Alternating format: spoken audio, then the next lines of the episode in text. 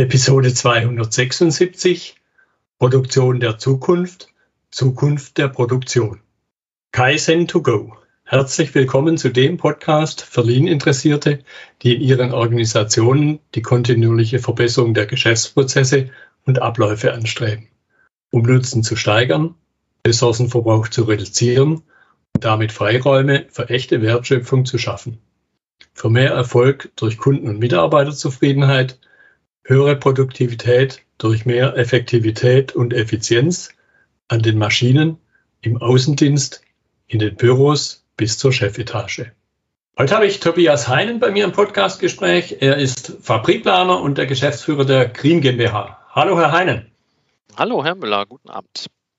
Schön, dass Sie dabei sind. Ich habe schon ein paar Stichworte zu Ihnen gesagt, aber stellen Sie sich gerne den Zuhörern noch ein bisschen intensiver vor. Ja, sehr gerne. Äh, wie Sie gesagt haben, ich bin Fabrikplaner und Geschäftsführer der Green GmbH. Die Green GmbH sitzt in Hannover und äh, wir sind ein Planungsbüro für Fabriken. Wir planen, wir optimieren, wir gestalten Fabriken. Ähm, vielleicht etwas mehr Background zu mir persönlich. Ich bin von der Ausbildung Wirtschaftsingenieur, ähm, habe mich da auf den Bereich Produktionstechnik äh, fokussiert, also da sozusagen den ersten Kontaktpunkt schon gehabt zu Fabriken, habe dann in der weiteren Folge an einem Institut für Fabrikanlagen und Logistik gearbeitet und habe dann mit zwei Kollegen damals aus dem Institut vor über zehn Jahren die Firma Green äh, gegründet. Und das, was sich am Ende wirklich so wie ein roter Faden bei mir durch die berufliche Karriere zieht, ist eben, dass ich immer den Kontakt hatte in die Produktion äh, und mich mit der Frage beschäftigt habe, wie man Fabriken grundsätzlich plant, wie man sie im laufenden Betrieb optimieren kann und wie man sie umgestalten kann zu einer Arbeitswelt der Zukunft. Das ist sozusagen so die mhm. Idee, die sich durch mein Berufsleben zieht. Ja, und das ist ja im Grunde Kern unserer Episode heute, die Zukunft, die Zukunft der Produktion und Produktion der Zukunft. Mhm. Und da hatten Sie ja eine, eine Studie oder eine im Grunde zeitlich mehrteilige Studie gemacht.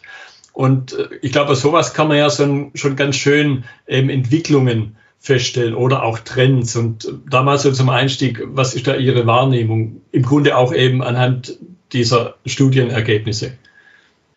Ja, in der Tat, Herr Müller, Sie sagen es richtig. Wir haben im Sommer 2020 ähm, also sozusagen in dieser ersten Corona-Hochzeit begonnen, eine Studie aufzusetzen. Wir wollten nämlich wissen, was passiert in der Produktion, welchen Effekt hat diese Corona-Krise auf die Gestaltung äh, der Produktion, was passiert in den Fabriken.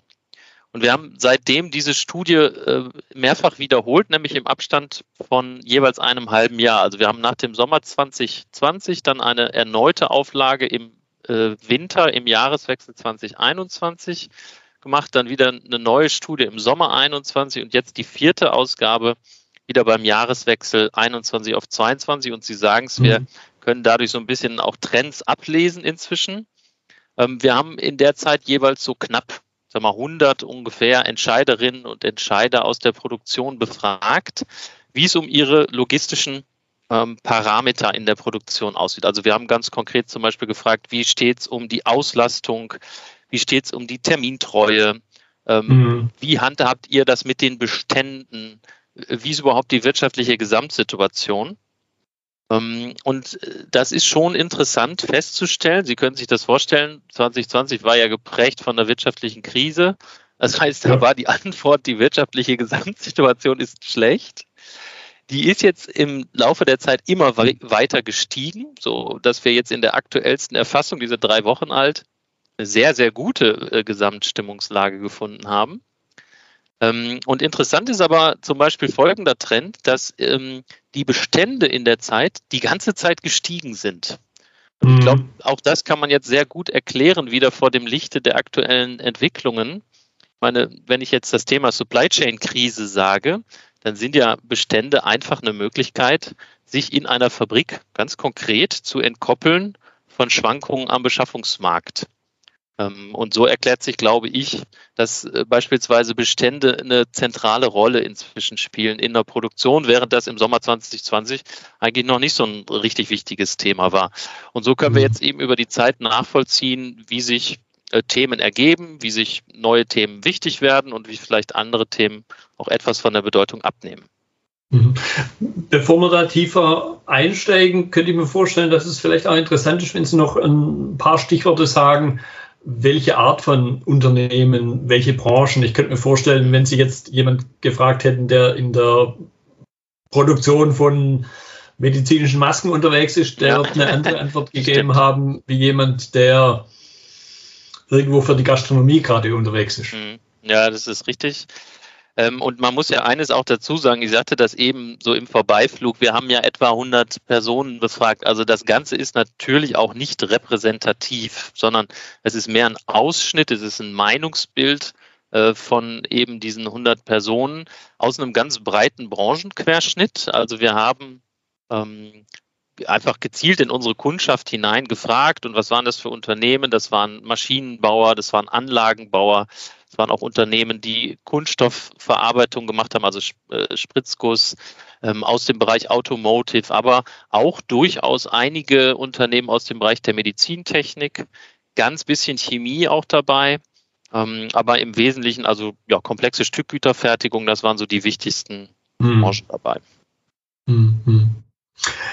Ja, wenn wir dann eben Richtung Trends gucken, was, was ist Ihre Schlussfolgerung eben auch wieder unter der Überschrift Zukunft, mhm. wie sich Produktion verändern muss? Sie haben schon angedeutet, Bestände spielen mittlerweile eine andere Rolle, während man früher ja gesagt hat, äh, Teufelszeug, hohe Bestände ja. reduzieren. Manchmal kostet es, was es wolle. Hat sich ja da die eine oder andere Ansicht, glaube ich, verändert. Also ich äh, fasse das für mich, es gibt, glaube ich, viele Dinge, die, die man dazu sagen kann, aber ich fasse das für mich immer in so vier Schlagwörtern zusammen, die ich besonders interessant finde. Das eine ist dieses Schlagwort Lean. Ich erkläre das gleich nochmal, was ich genau damit meine. Äh, zweites Schlagwort ist für mich das Thema Green. Ähm, drittes Schlagwort ist für mich digital. Und ein viertes Schlagwort ist für mich äh, People oder Mitarbeiterfokus. Mhm vielleicht um das mal aufzubrechen und jeweils einzeln etwas zu erklären. Ähm, mein Eindruck ist der, und das meine ich mit Lean, das ist ja dieser Klassiker, schlanke Prozesse, eine hohe Effizienz in der Produktion. Ich glaube, das ist etwas, ähm, was natürlich durch eine wirtschaftliche Krise immer mehr Bedeutung gewinnt. Also einmal geschaffene Strukturen dann zu optimieren, effizient zu sein in der Fertigung, um flache Herstellkosten zu haben, um am Ende überhaupt noch eine Existenzberechtigung zu haben in einem Hochlohnland. Ich glaube, das ist so eine Art Grundvoraussetzung, äh, der sich jeder Fabrik stellen muss. Trotzdem glaube ich, das reicht nicht mehr. Und das ist auch zum Beispiel ein Punkt, den die äh, Teilnehmer der Studie unterstrichen haben, dass nämlich dieses zweite Thema Green eine große Rolle spielt. Dass eine Fabrik heute eben mehr sein muss als nur ein effizient geführtes System, sondern es muss auch ein System sein, in dem effizient mit natürlichen Ressourcen, ich sag mal Wasser, Energie, Material, vielleicht auch mit Abfall umgegangen wird ähm, auch diese Schlagwörter einer klimaneutralen Produktion oder ein CO2-Footprint in der Fabrik, das sind eben alles Dinge, die, glaube ich, jetzt und vor allen Dingen in Zukunft immer wichtiger werden. Thema Digitalisierung war mein dritter Punkt. Ne? Ich glaube, äh, Industrie 4.0, Automatisierung, Digitalisierung ist, ist etwas, was jetzt schon stark trägt und in Zukunft noch viel wichtiger wird. Und ein Punkt, den ich jetzt in den aktuellsten Diskussionen sehr oft ähm, höre und von Ansprechpartnern auch beobachte, ist dieses Thema ganz klarer Fokus auf die Mitarbeiter in der Produktion. Ähm, ich glaube, vor dem Hintergrund der Demografie und vor dem extremen Fachkräftemangel wird das deutlich, mhm. dass eine Fabrik einfach wie, ich sag mal, so eine klassische Fabrik, wie sie früher war, da ist es laut, da ist es heiß und so ein bisschen ungemütlich zum Arbeiten. Ich glaube, die Zeiten sind vorbei, sondern eine Fabrik in Zukunft muss ein sozusagen ein wahrer Wohlfühlort für die Mitarbeiter werden. Ja, ja und ich glaube aber auch, dass es ganz, ganz hart wirtschaftliche Folgen hat. Ich kenne durchaus eben Branchen, wo Transportkosten eine nicht unerhebliche Rolle spielen und manchmal sogar entscheidender sind wo ich dann einen Standort wähle und dann kommt das wieder rein, was Sie gerade gesagt haben, demografische Aspekte. Das heißt, ich habe manchmal gar keine Wahl mehr, verbrauchernah, wer auch immer der Verbraucher sein mag, meine Fabrik aufzubauen und muss halt unter Umständen deshalb in Arbeitskräfte schwache, nenne ich es mal, Regionen reingehen, wo ich also nicht nur die Hand heben muss und, und dann die Menschen Schlange stehen. Mhm. Und dann also solche Aspekte eben Umgang mit Menschen. Und für mich schließt sich da als Lean-Mensch schließt sich da auch wieder die Klammer zum Lean hin. Der, der Kreis. Ja. Äh, und die, das ist ja interessant, was Sie sagen. Ich beobachte das Gleiche und die Dinge be, be, beeinflussen sich ja auch gegenseitig. Wenn ich näher am Verbraucher bin, kürzere Transportwege haben, ist das sicherlich auch aus einer CO2-Perspektive sinnvoll. Ähm, ja. und, und so beeinflussen sich ja auch die Themen alle gegenseitig. Mhm. Ja, jetzt, jetzt könnte ich mir also auch vorstellen, dass sich ja durchaus auch Chancen ergeben. Chancen und Potenziale. Was, was haben Sie da in, Ihrem, in Ihren Studien in den Antworten festgestellt? Also erstmal grundsätzlich ist es so, ähm, alles, was ich eben gesagt habe, insbesondere dieses Thema, dass ich überhaupt eine Effizienz in der Fertigung habe, also einen schlanken Ablauf ohne viel Verschwendung, ne? klassisch Lean. Das klingt ja nach der langen Zeit, wo es jetzt diese Prinzipien gibt, klingt das ja fast ein bisschen abgedroschen. Aber trotzdem, glaube ich, ist das einfach eine Art Grundvoraussetzung für eine moderne Fabrik in Deutschland, dass man eben flache Herstellkosten hat, ähm, hohe Effizienz, um im internationalen Wettbewerb mithalten zu können. Und das dient am Ende auch äh, erstmal schlichtweg der Standortsicherung. Immerhin ähm, sind wir ja im Wettbewerb nicht nur in der EU, sondern halt auf der ganzen Welt. Und äh, am Ende brauche ich ja gute Gründe, warum die Fabrik dann noch in Deutschland ist. Das ist für mich sozusagen mhm. erstmal das, das Framing, in dem ich unterwegs bin. Aber äh, darüber hinaus, glaube ich, ergeben sich durch so eine neue Art, Themen anzupacken, durchaus auch noch andere Chancen. Ich will mal ein Beispiel geben. Ich erlebe immer mehr in der Diskussion mit äh, vielleicht jüngeren Führungskräften oder Projektverantwortlichen, dass diese Themen wie eine Fabrik auch mit natürlichen Ressourcen umgeht dass das auch ein entscheidendes Argument dafür wird, ob, ob ich überhaupt in dieser Fabrik arbeiten will oder nicht. Mhm. Oder auch die Frage, ist die Fabrik so organisiert und so vielleicht auch räumlich gestaltet, dass es äh, sag mal, Spaß macht, da zu arbeiten, dass das Argumente sind, die früher gar nicht so stark gezählt haben, die aber heute total wichtig werden, um überhaupt die Talente, die ich brauche in der Produktion, gewinnen zu können.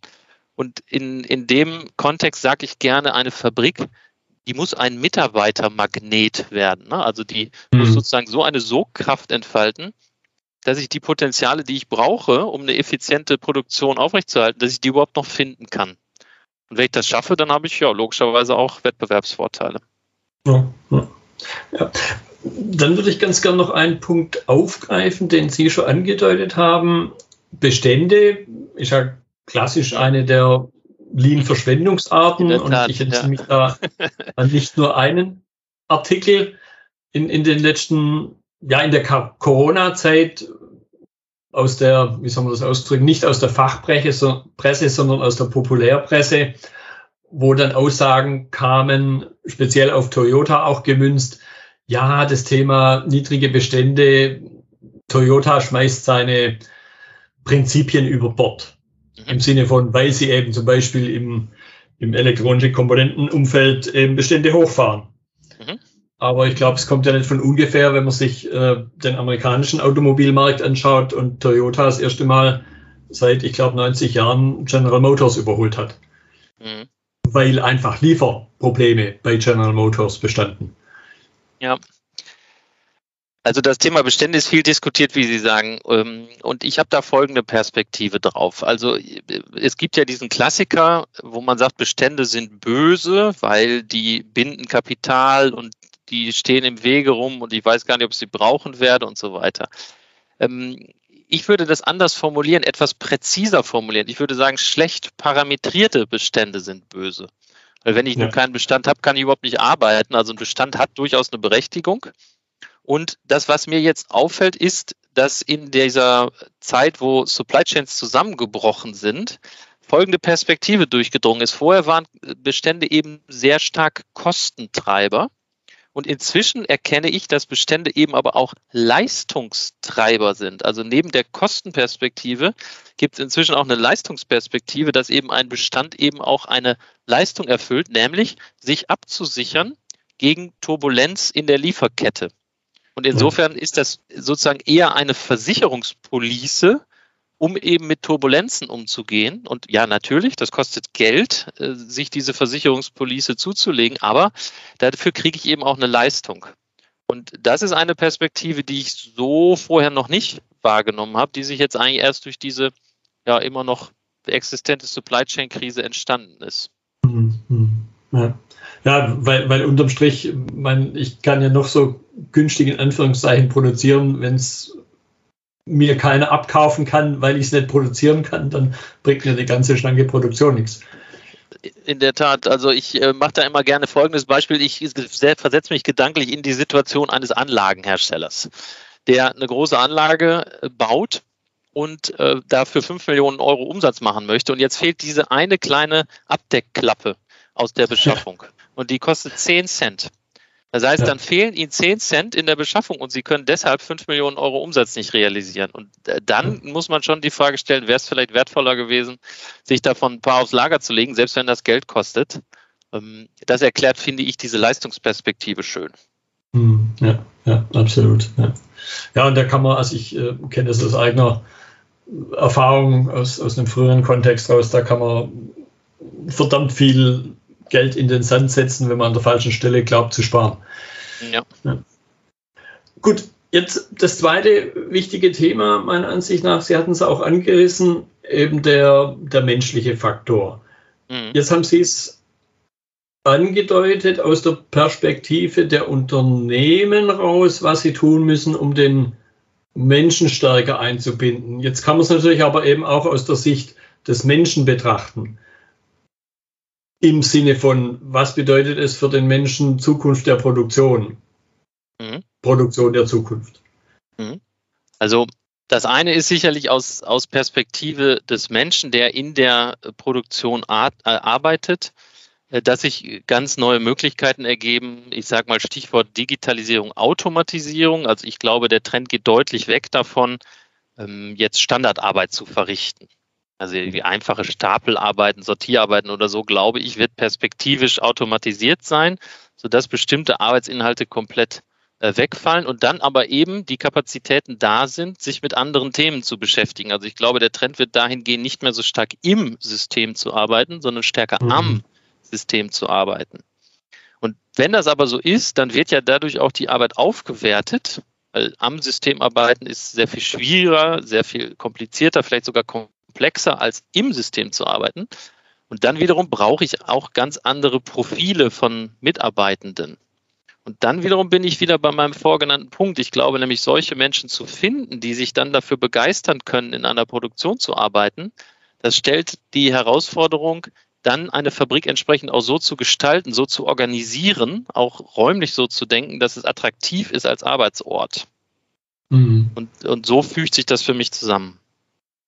Ja, und ich denke eben auch so Aspekte wie der klassische Taylorismus, Werkstor, Hirn abgeben, mhm. arbeiten, sich ausgedrückt, U-Stahl feilen, äh, davon sind wir im Grunde ja dann eben auch weg. Sie hatten es schon angedeutet, weil, weil sich die Tätigkeiten, weil die Tätigkeiten aufgewertet werden und ich dann meiner Ansicht nach ein Stück weit eben nicht mehr mit den Henry Fordschen ungelernten Mitarbeitern, die halt stupide, so à la moderne Zeiten, immer wieder die gleichen Tätigkeiten vollführen mhm. und das Hirn im Grunde dabei ja damals gewünscht abschalten. Genau. Also etwas überspitzt kann man, glaube ich, sagen, Taylorismus äh, AD, das, eigentlich braucht man mhm. sich mehr. Wenn man sich mal Folgendes vor Augen führt, ist äh, dieses berühmte Buch von Frederick Taylor, äh, wo er die Arbeitsteilung erfunden hat. Das stammt ja aus 1911. Also das feiert in diesem Jahr seinen 111. Geburtstag. Und ich finde immer eines interessant. Ähm, er hat halt vor 111 Jahren das Management, das moderne Management erfunden. Bloß jetzt passiert Folgendes. Wir haben, ich gucke mir einfach die Welt vor 110 oder 111 Jahren an und vergleiche sie mit der Welt von heute. Dann stelle ich fest, die Welt ist fundamental anders geworden. Wir sind komplett globalisiert, wir sind vernetzt, Informationen sind in Echtzeit verfügbar, die Welt ist eben komplex geworden. Und jetzt benutzt man aber Managementmethoden äh, von vor 110 Jahren und da prallt für mich ein Widerspruch aufeinander, dass man sozusagen versucht, eine Welt zu managen mit Methoden, äh, die, die gar nicht mehr funktionieren können, weil die Welt eben anders geworden ist. Und mhm. deshalb glaube ich, muss man eine Fabrik anders äh, organisieren, sehr viel dezentraler organisieren, Verantwortung dahin abgeben, wo eben die Mitarbeiter sind, nämlich auf den Shopfloor zurück. Äh, das fügt sich auch sehr schön ein in diese Lean-Philosophie, wenn wir jetzt über Shopfloor-Management sprechen oder äh, dezentrale Problemlösungswege und solche Dinge. Mhm. Ja, und ich, und ich glaube, ein Stück weit muss man sich um um die Entwicklung zu verstehen, vor allen Dingen, wie Sie es genannt haben, die Entwicklung vor 110 Jahren, muss man sich mal gedanklich in diese Zeit zurückversetzen mhm. und sich anschauen, wie denn dort vorher praktisch, vor Henry Ford, vor äh, Taylor, wie Produktion ausgesehen hat. Doch sehr viel handwerklicher, sehr viel manufakturähnlicher. Und ich könnte mir vorstellen, man muss nur über so Dinge wie Einführung der Eisenbahn was da berichtet wurde, von die Milch wird sauer, bis die Kühe geben überhaupt keine Milch mehr, was damals schon vor ja zum Teil schräge Vorstellungen existiert haben, die man aber ein Stück weit auch auf, das, auf die heutige Situation übertragen kann. Und dann geht es einfach mal primär um Veränderung. Und in der Regel ist ja der Mensch ja kein Tier, der Chaka Hurra schreit, wenn ihm die Ver Veränderung begegnet. Ja. Sie, Sie hatten auch noch genannt äh, den Aspekt Digitalisierung. Mhm. Und, und den, den möchte ich auch noch ein bisschen vertiefen und, und auch da so ein bisschen Ihre ja, Meinung oder, oder eben auch, was sich aus der Studie ergeben hat. Bei mir kommen da immer sehr, sehr zwiespältige Ansichten, möchte ich es mal nennen, an speziell eben der Menschen, die einen, die schlichtweg Angst haben um ihren Arbeitsplatz. Mhm. Wenn es eben um nicht so hoch qualifizierte Tätigkeiten geht. Und da kann man im Grunde ja, das ist sehr branchenunabhängig, da kann man über Büroarbeitsplätze nachdenken, wo sehr algorithmisch gearbeitet wird, was dann wiederum für Maschinen, für Roboter in Anführungszeichen sehr geeignet ist, bis hin zu dann andererseits wieder schweren körperlichen Tätigkeiten, wo es halt auch eine Hilfe sein kann. Was war da das die Rückmeldung Ihrer Befragten und die daraus abgeleiteten Trends? Ja, also zunächst mal das Thema haben alle Entscheiderinnen und Entscheider, die wir befragt haben, auf dem Zettel. Ähm, wir hatten in einer Ausgabe dieser Befragung ein, eine Art Sonderteil, wo wir gezielt Fragen gestellt haben unter dem Motto, wie Industrie 4.0 ist denn deine Fabrik? Etwas flapsig mhm. formuliert. Und es war ganz interessant, äh, denn die Auswahlmöglichkeit war zwischen null Sternen, also gar nicht, und zehn Sterne, dann wäre man sozusagen voll digital integriert. Mhm. Ähm, und der Mittelwert, der lag so bei 4,8. Äh, was jetzt, also irgendwo genauso in der Mitte. Was jetzt aber total interessant war, war die Spreizung der Angaben. Also es gab durchaus welche, äh, die acht Sterne vergeben haben und es gab eben auch äh, Teilnehmer, die gesagt haben, ja nur zwei Sterne. Also ich habe das Gefühl, es ist ein Thema, was alle verstanden haben, äh, was aber von der Umsetzung her sehr, sehr unterschiedlich ist. Das heißt, es gibt mhm. einzelne Vorzeigeunternehmen, die dann schon sehr stark in die Richtung gelaufen sind und andere, die noch wirklich total am Anfang stehen.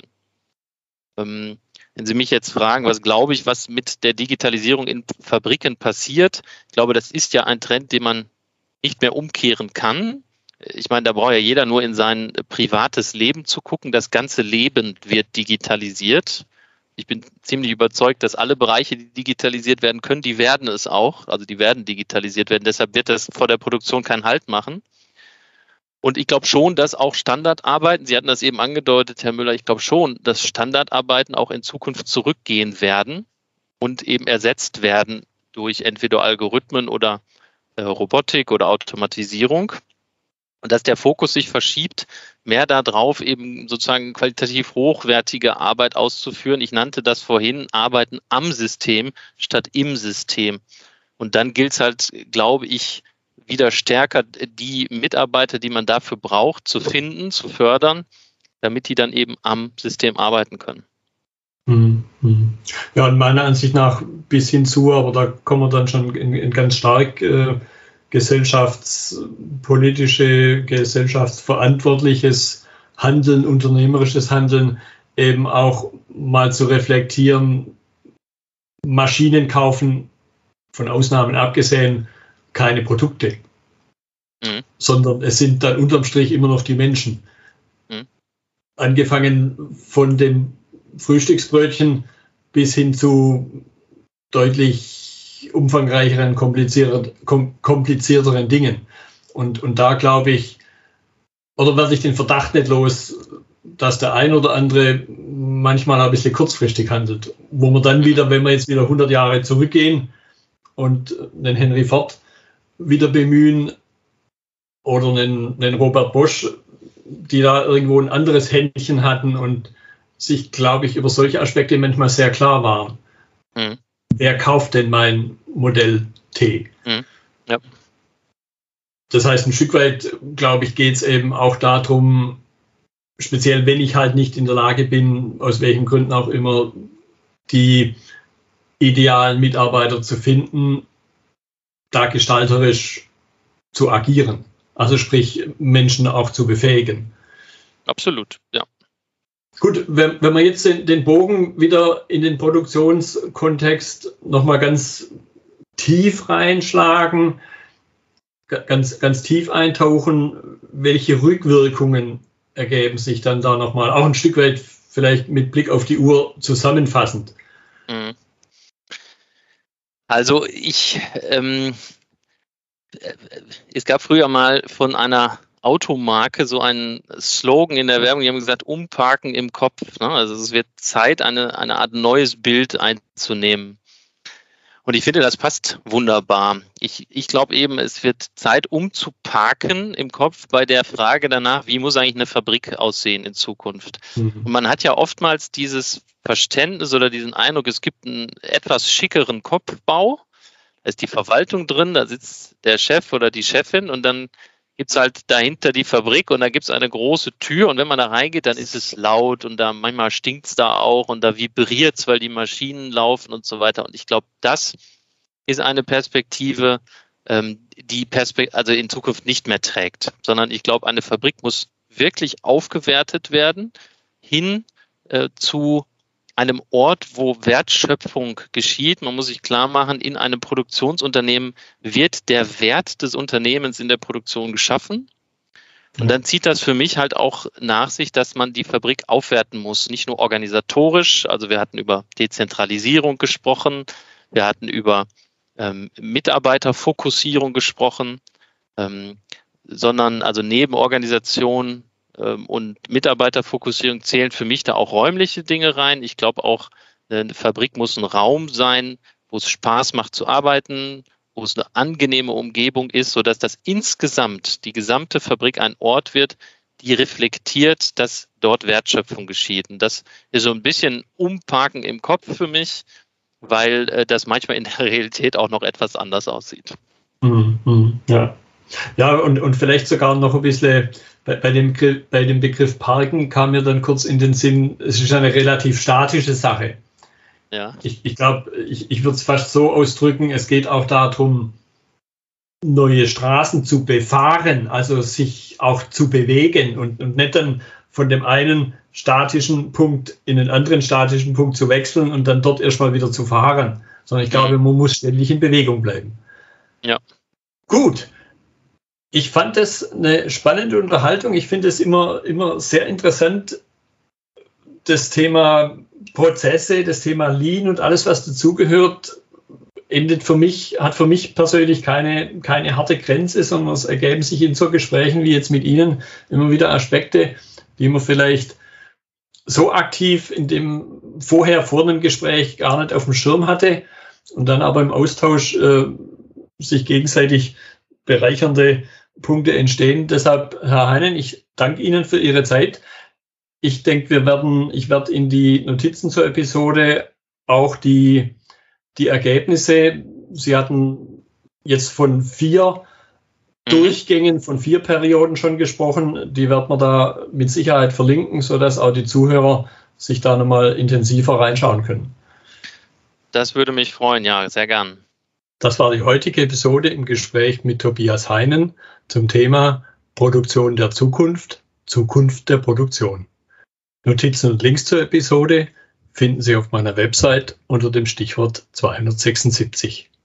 Wenn Ihnen die Folge gefallen hat, freue ich mich über Ihre Bewertung bei iTunes. Sie geben damit auch anderen Linieninteressierten die Chance, den Podcast zu entdecken. Ich bin Götz Müller und das war Kaizen2Go. Vielen Dank fürs Zuhören und Ihr Interesse. Ich wünsche Ihnen eine gute Zeit bis zur nächsten Episode. Und denken Sie immer daran, bei allem, was Sie tun oder lassen, das Leben ist viel zu kurz, um es mit Verschwendung zu verbringen.